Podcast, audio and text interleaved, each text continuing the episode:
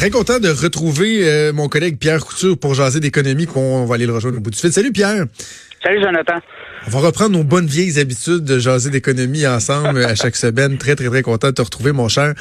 On va commencer avec le, dossier Rona, qui, ben, Rona Lowe's, en fait, devrais-je dire, qui a repris beaucoup de place dans l'actualité avec l'annonce de fermeture des mises à pied et tout ça. Et j'ai envie de te lancer comme ça. Est-ce que Lowe's, l'achat de Rona par Lowe's, est-ce que c'était la chronique d'une catastrophe annoncée? Ben, c'était la chronique de deux modèles financiers, deux modèles d'affaires qui s'opposent. Euh, Lowe's, c'est des grosses boîtes, c'est, géré à l'américaine, avec peu de fournisseurs, avec des marges, tu sais, parce que tu as peu de fournisseurs, ils te donnent du volume, donc tu as des marges très élevées. Et euh, tu contrôles à peu près tout ce qu'il y a à l'intérieur, alors que Rona, ben, c'était une multitude de petits fournisseurs, des propriétaires euh, franchisés et, et, un réseau qui s'était gagné un par un, client par client. Tu sais, Rona est là depuis dans l'ADN des Québécois. Et là, ben, t'arrives un Américain qui, lui, a une culture complètement différente, qui est à la bourse. Rona est à la bourse, mais tu sais, là, c'est des rendements très, très importants. Hein. Et euh, je pense que c'était euh, le match. Euh, ceux qui ont référé la vente de Rona à Lowe's, je sais pas si on manqué quelque chose ou vraiment l'autre a dit on y va pareil, on l'achète puis on fera ce qu'on aura à faire. Là, clairement, écoutez, hier, on a annoncé la fermeture de magasins ces magasins-là, à l'époque de Rona, étaient très rentables. Et aujourd'hui, ces magasins-là ne sont plus rentables. Il s'est passé quelque chose entre les deux, là. Mais comment, comment, comment on peut l'expliquer? Parce que c'est ça, j'allais dire, il me semble quand Lowe's a fait son, euh, euh, son due diligence, ils ont dû voir qu'il y avait des canons boiteux dans, dans, dans l'eau. Mais là, non, tu me dis c'était rentable, ce n'est plus. Qu'est-ce qu'il y a dans la, qu'est-ce qui peut expliquer dans la façon que Lowe's gère euh, ces, ces succursales Rona-là? Ben qu'est-ce qui peut expliquer que ça ait périclité comme ça? Deux choses. Je pense que les clients québécois de Rona, sachant que c'est Lowe's et que c'est un changement de culture, ont peut-être sont à l'ailleurs, clairement. Et tu as des joueurs québécois, Canac, BMR, Patrick Morin, qui ont décidé, eux, de prendre des parts de marché, sont très agressifs et gagnent des parts de marché chaque jour, alors que l'autre en perd. Alors c'est clairement ça. Et, ce que je vois à venir là, euh, il va y avoir encore, il va y avoir d'autres euh, fermetures, il va y avoir d'autres ménages auprès des fournisseurs. Lowe's arrive au Canada avec ses propres fournisseurs. Et là, il est en train de tasser des ententes qu'il y avait avec des fournisseurs québécois euh, auprès de Rona, Renault Dépôt, et on va entrer Écoutez, on va chez Costco. Regardez Costco, combien il n'y a pas de choix, là. Tu sais, c'est des, des, palettes, puis tu arrives là, tu n'as pas le choix. Tu pas 56 marques de, de jeans, tu pas 56 marques de viande. C'est ce que Costco t'offre. Et c'est au prix que Costco de là, parce qu'ils font du rabais volume. Ils sont capables de négocier des très bons euh, prix avec leurs fournisseurs parce qu'ils sont uniques. Euh, même chose, Lowe's va faire la même chose là, éventuellement. On va diminuer le nombre de produits dans les magasins. On va offrir euh, qu'ils offrent partout dans leur réseau, puis ils vont chercher des profits comme ça. Voyez-vous, Lowe's hier, les résultats financiers, c'est un milliard de profits nets sur trois mois. C'est leur, leur, meilleur résultat financier. Donc, le réseau américain va très bien. C'est le réseau canadien qui est boiteux. Mais jusqu'à quel point les fournisseurs québécois, eux, risquent de, de, de, de devenir des dommages collatéraux? Parce que bon, il y a des succursales qui ferment, il y a des emplois qui vont être fermés. On est dans une situation de pénurie de main-d'œuvre. On dit, bon, ben, on va, on va espérer que ces gens-là vont se trouver des emplois rapidement. Mais le problème, c'est que si ça s'étend aux fournisseurs québécois, là, ça peut engendrer un problème beaucoup, beaucoup plus important. Est-ce qu'on doit se rassurer du fait qu'il y en a d'autres comme Patrick Morin, qui prennent, comme tu disais, plus de parts de marché puis que ça va venir compenser ou il y a un risque qui est, réel? Il y a un risque, on l'a vu, il y avait un fabricant de moulures dans le coin de Granby, je pense que c'est la semaine dernière, s'est placé à l'abri de ses créanciers parce que Lowe's a dit non, moi c'est terminé, je commande plus mes moulures chez vous.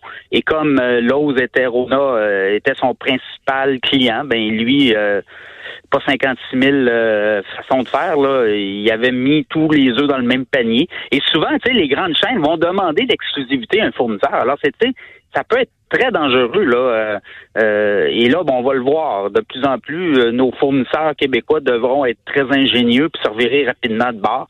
Sinon, ben, tu te fais acheter par ton compétiteur, puis tu continues comme ça. Alors oui, ça va être à suivre ces dossiers-là parce que dans l'ADN Rona, il y avait beaucoup d'achats locaux. Hein? Alors euh, ça pourrait continuer. On pourrait assister à d'autres fermetures ou à d'autres euh, mauvaises nouvelles, notamment du côté des fournisseurs.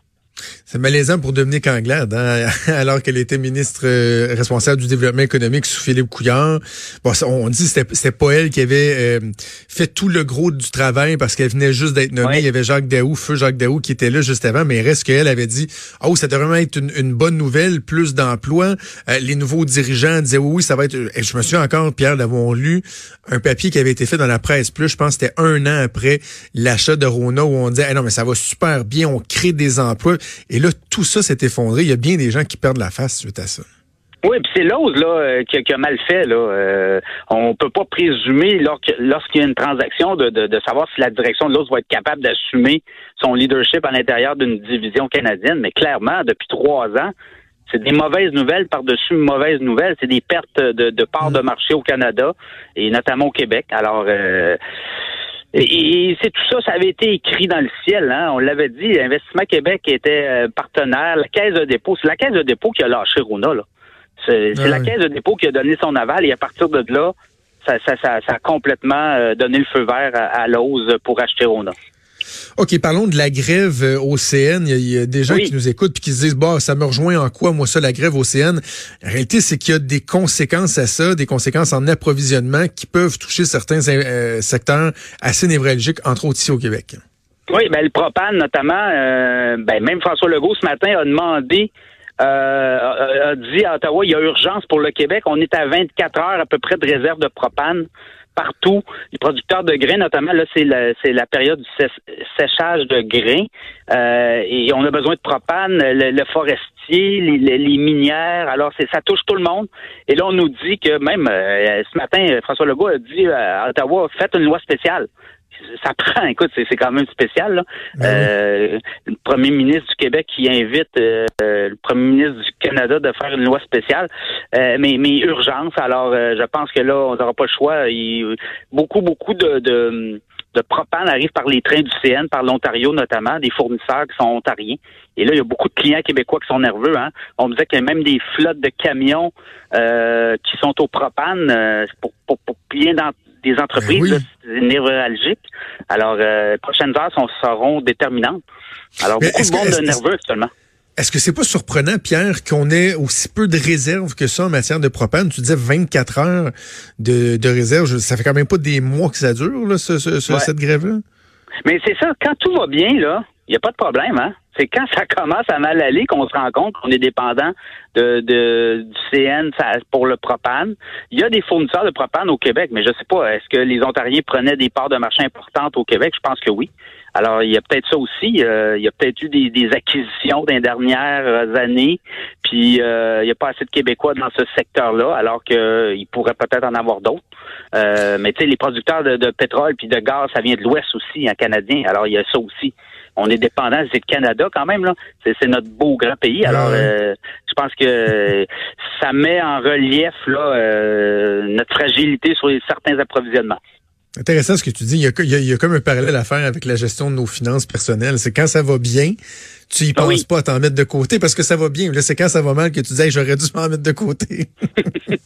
Faut être prévoyant. Euh, autre, autre secteur qui, euh, qui va mal, euh, c'est chez Groupe Capital Média. Évidemment, euh, je le dis souvent, Pierre, on a une pensée pour pour nos collègues des quotidiens oui, tout à fait. du Groupe Capital Média. C'est pas évident. Eux pensaient qu'il y avait un, modèle sélectionné, le modèle de, de, de, coop qui était pour faire foi de tout, qui était l'espèce de d'espoir, si on veut. Là, finalement, avant même que le gouvernement annonce officiellement la voie retenue, il y a de l'eau dans le gaz, Desjardins qui est plus là, la FTQ qui dit si Desjardins est plus là, plus sûr que je vais y aller, il y a vraiment rien de réglé, là. Non, non, hier, le syndic a dit euh, au juge euh, qui accordait le, prêt de 5 millions d'investissement Québec, ben nous, on préconise euh, le, le, le, le, projet coopératif, hein, puis, puis le principal créancier, de, de, de, de Groupe Capital Média, là, c'est Investissement Québec, hein, avec un prêt de 15 millions notamment. Là. Alors, écoute, euh, Desjardins plus là, le fonds FTQ, il sait pas, il manque 5 millions. Total tout, là, ils ont besoin de 21 millions pour relancer le groupe Capital Média. Il y aurait 16 millions d'assurés. Il manque 5 millions. Il y a deux jardins, Desjardins, il y allait qu'un 2,5, puis euh, le fonds FTQ 2,5. Là, maintenant, qui va prendre, qui va assumer ça? Ça prend dans le fond, euh, le fonds FTQ dit si c'est pas des jardins, ça prend une autre institution financière solide qui veut y aller. Euh, est-ce qu'on nous dit qu'il y a peut-être peut-être un autre joueur solide financier qui pourrait y aller, je sais pas, mais il manquerait 5 millions. Euh, les employés aussi sont importants là-dedans. Hein. Chaque employé va fournir 2000 dollars par année dans la ah coopérative. On va aller chercher quasiment 700 000 dollars comme ça par année et on pense aller chercher euh, plusieurs millions de dollars sur cinq ans. Et euh, mais c'est pas fait là. Euh, ils ont jusqu'au 16 décembre pour essayer de trouver le 5 millions manquant. Et soyez assurés que ça, il y a des téléphones qui se font actuellement. Ben Investissement Québec reprend, repasserait hein, 2,5 millions dans l'aventure. Alors, euh, pourquoi pas? On a, on a déjà mis 15, puis euh, le ministre Pierre Fitzgibbon a reconnu que cet argent-là, il faisait un X dessus. Là, il savait qu'il ne récupérerait pas, et là, on parle d'en mettre davantage. De ton œil de, spécialiste en économie, quand tu regardes le montage qui est fait, euh, connaissant le contexte, les prévisions, est-ce que ça te semble tenir la route? Ou ça a l'air très fragile, même s'ils réussissent à aller chercher 5 millions manquants? Mais la grosse dépense de Capital Média va être le salaire des employés. Alors, si tout le monde consent de baisser leur salaire puis de donner 2000 dollars par année, ils pourront peut-être redonner un tour d'euro à un moment donné, là, si ça, ça, se met à mal aller. Mais je pense que la grosse dépense est là. Tu vois, la première année, ils prévoient perdre plusieurs millions de dollars, c'est-à-dire 2020. Et après ça, on abandonne le papier pour avoir une édition seulement le samedi avec du numérique. Alors, c'est ça aussi qui s'en vient. Euh, Est-ce que c'est viable? Euh, ça va prendre euh, une conscientisation au niveau des annonceurs locaux, ça va prendre une conscientisation au niveau des annonceurs euh, nationaux aussi. Euh, écoute, leur plan d'affaires semble, en tout cas, ceux qui veulent aller là semblent avoir des, des, des, des comme être positifs là, par, par, rapport à ça. Mais c'est pas une industrie qui va bien c'est très difficile actuellement. Il y a le crédit d'impôt aussi qui va les aider. Là. Euh, on parle de 50% sur la masse salariale. Ça, c'est quand même gros là, comme euh, dépense. Donc, je pense que le, gros de la dépense, écoute, ça vaut un dollar. Les deux les deux groupes qui voulaient acheter Capital Média ont offert un dollar. Le ben syndic a pris euh, a pris le, modèle de coopérative parce que c'est les employés qui vont être au cœur de cette relance-là. C'est les salaires des, des employés qui vont être là. Écoute, ils perdent un million par mois actuellement. Alors clairement, il va y avoir des compressions importantes à faire et on pense euh, pouvoir s'en sortir d'ici quelques années. Là. On va terminer sur une note positive après quelques nouvelles euh, négatives ou préoccupantes. Il y a une minière québécoise qui lance un projet qui est, euh, mon Dieu, qui semble vouloir être rentable ou qui génère des investissements importants en tout cas. Oui, en Abitibi, près de Rouen-Noranda, la minière Monarque projette 464 millions de mines d'or. On relance une vieille mine d'or. On a retrouvé, en fait, euh, c'est un site qui avait été abandonné. On va aller chercher de l'or là. On pense euh, tirer 142 000 onces d'or sur 11 ans. Euh, actuellement, l'once d'or est près des 2000 dollars canadiens. Alors, je pense qu'il y a possibilité là, de, de, rentabiliser. Même le gouvernement a mis ce projet-là en fast track actuellement. Euh, le ministère des Ressources naturelles voit dans ce projet-là euh, quelque chose d'intéressant. On parle d'emplois, 300 emplois, 100 000 dollars. Les gens dans les mines là, ils font de très bons salaires. Hein. On parle de 100 000 dollars ben oui. de, de, salaire annuel. Ils travaillent fort, mais euh, pour l'économie, là, pour les régions, là, c'est quand même des gros salaires. Lorsqu'on fait une annonce comme celle-là, -là, c'est quoi le moi, je dirais, c'est le niveau de risque, là, parce qu'il me semble qu'on en a eu des annonces dans les dernières années. Puis, tu sais, quand moi, j'étais à l'époque au gouvernement avec le plan Nord, là, on disait les, minières, ça va être formidable. Mais là, on regarde aujourd'hui des, un peu des catastrophes comme Stornoway, que finalement, ça fonctionne pas. faut que le gouvernement intervienne, etc. Lorsqu'on annonce un truc comme ça, une minière, bon, monarque, l'or, est-ce que c'est vraiment du solide ou faudra vraiment juger dans le temps parce que ça se peut que finalement, bon, le prix de la ressource ben, ça. et plein d'autres facteurs peuvent foutre à l'air, oui, c'est le, prix de la ressource. Tu vois, dans le cas, c'était le prix du diamant qui était très élevé quand on, est, on a parti ce projet-là. Les, prix se sont effondrés. Alors, ça a fait en sorte que les activités de cette mine-là étaient déficitaires. Même chose pour l'or. L'or est tout près des 2000 dollars. Donc là, euh, on nous dit que l'étude de faisabilité a été faite l'an dernier à un prix de 1300 dollars l'once, alors qu'on est près des 2000 dollars canadiens. Alors, euh, oui, là, il y a des financiers, il y a des gens intéressés parce que le prix de l'or est intéressant. Évidemment, si le prix de l'or s'effondre, tout ça est remis en question. Euh, même chose sur Nemesca Lithium. On, quand Nemesca Lithium, un projet d'1,3 milliard à Wabushi, dans le nord du Québec, puis à Shawinigan, l'usine de transformation, les prix du lithium étaient très bons. Ça s'est effondré parce qu'il s'est mis à avoir plusieurs producteurs de lithium. Et euh, ben là, on attend que le prix remonte tranquillement. Euh, il semble avoir une demande pour les batteries, notamment les batteries de voitures électriques pour le lithium. Mais euh, tout, tout est relatif hein, dans ce monde-là. Et c'est pour ça que les financiers y vont. Quand ils décaissent les fonds, c'est par étapes. Et on suit très bien les cours des, des, des, prix des ressources naturelles, des, des matières premières. Et si jamais le prix de l'or s'effondre, oubliez ça. C'est des projets qui ne verront jamais le jour. Pierre, c'est un énorme plaisir de te retrouver. On se reparle bientôt et on te lit évidemment dans le Journal de Québec, Journal de Montréal. Salut. Salut. Vous écoutez Franchement dit. Maude, Maude, Maude, Maude, Maude. Dans ta liste de sujets, il y en a un qui a attiré mon attention. oui. Moi, je suis un maniaque de tout ce qui touche le voyage dans le temps et tout. Et là, tu me parles de Greta Thunberg time traveler? Est-ce que Mme Thunberg est va, réussir à voyager dans le temps? Non. Après avoir marché sur les eaux, quand même? Est-elle une voyageuse du temps?